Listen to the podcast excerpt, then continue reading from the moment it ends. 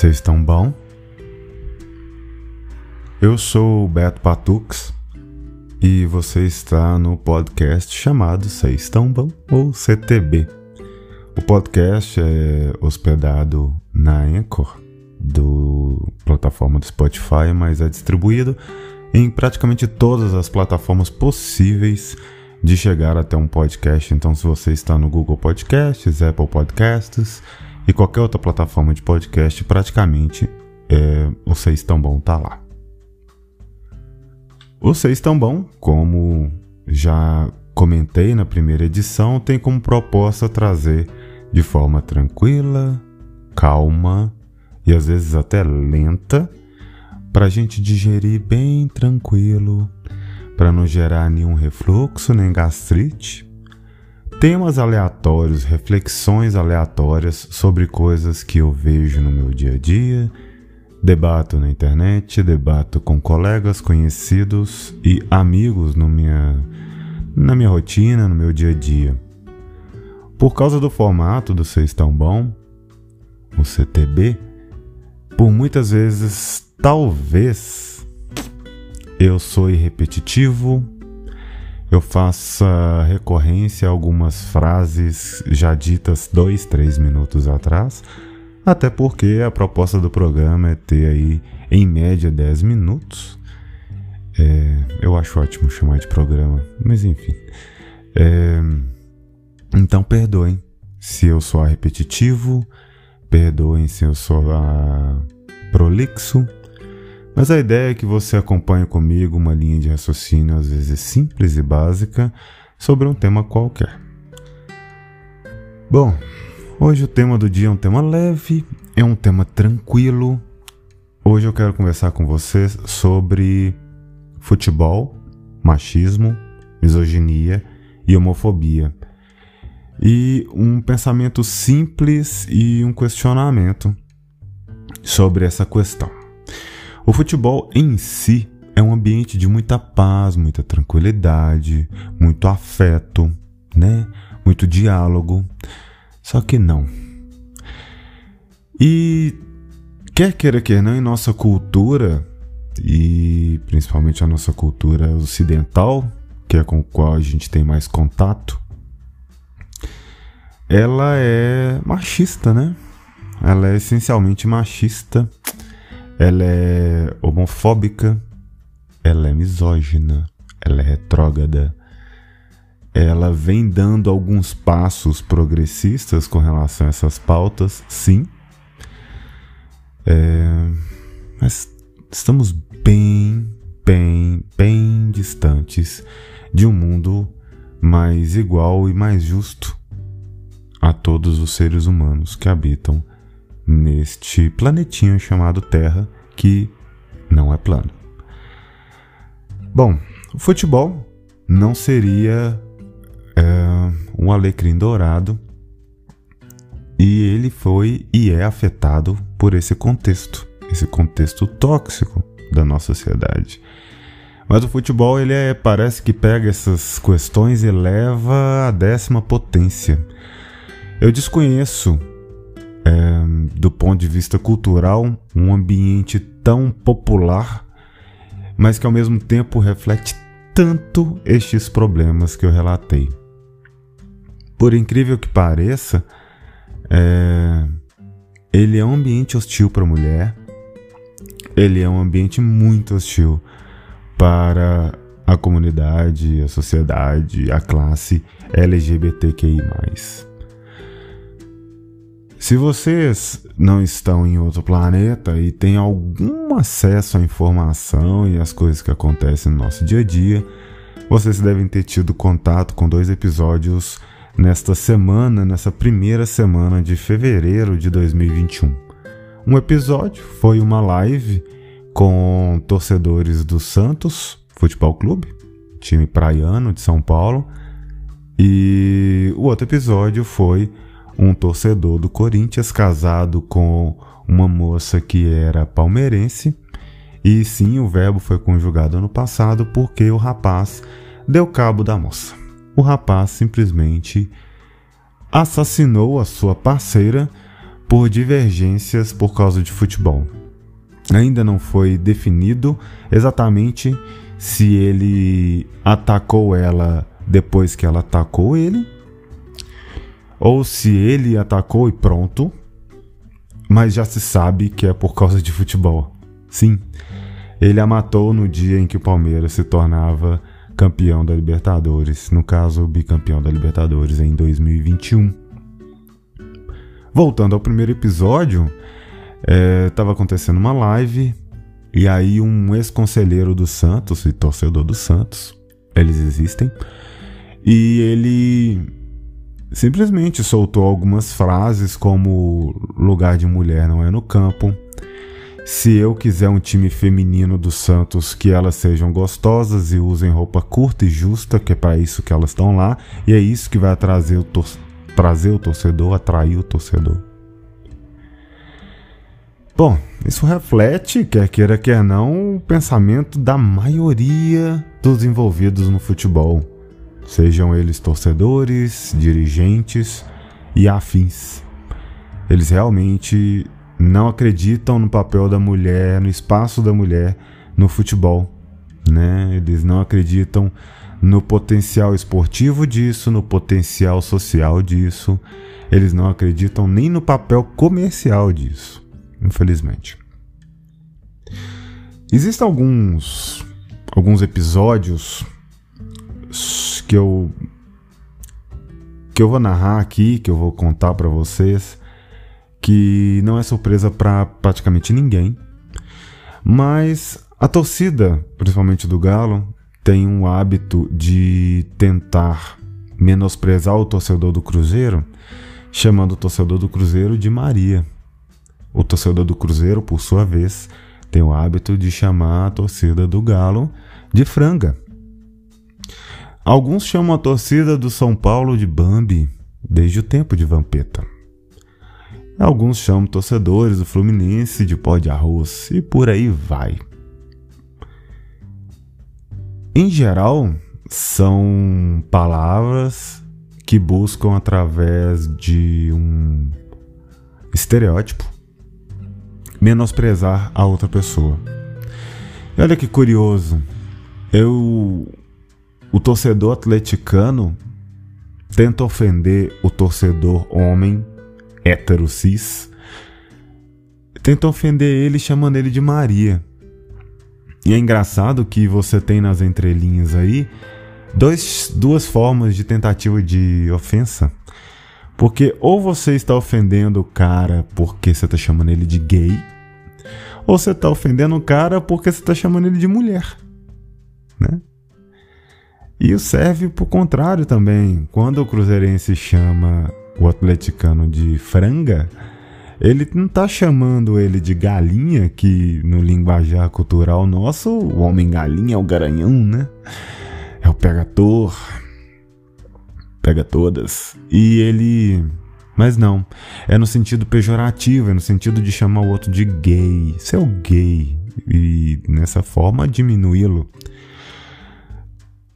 Eu queria comunicar para algumas pessoas que nós estamos no século XXI e chega, né? Chega de tentar diminuir o outro alegando ah, que ele é menor se ele não for hétero e se ele não for macho. Acho que nós já chegamos no momento onde esse tipo de xingamento esse tipo de tentativa de ofensa, ele não cabe mais. Porque é, é aquela história de quando Pedro fala de Paulo, eu sei mais sobre Pedro do que sobre Paulo. Quando você usa esses termos na tentativa de ofender o outro, a gente percebe a fragilidade da sua suposta masculinidade. Até porque eu vou trazer para vocês algumas definições, algumas definições, perdão, de misoginia, machismo. E quero que vocês prestem bem atenção nas definições que eu encontrei para estes termos. Vamos lá. Abrindo aqui. Machismo Machismo é a sensação de ser viril e autossuficiente. O conceito associado a um forte senso de orgulho masculino, uma masculinidade exagerada. Está associado a, entre aspas, responsabilidade do homem de prover, proteger e defender a sua família. Fecha aspas. Em termos mais amplos, o machismo pode ser um conceito filosófico social que crê na inferioridade da mulher. É a ideia de que o homem, em sua relação, é o líder superior, na qual protege e é autoridade no contexto familiar. É. Vamos para a misoginia? Misoginia: ódio ou aversão a mulheres. Aversão ao contato sexual com mulheres. Misoginia é o ódio, desprezo ou preconceito contra mulheres e meninas.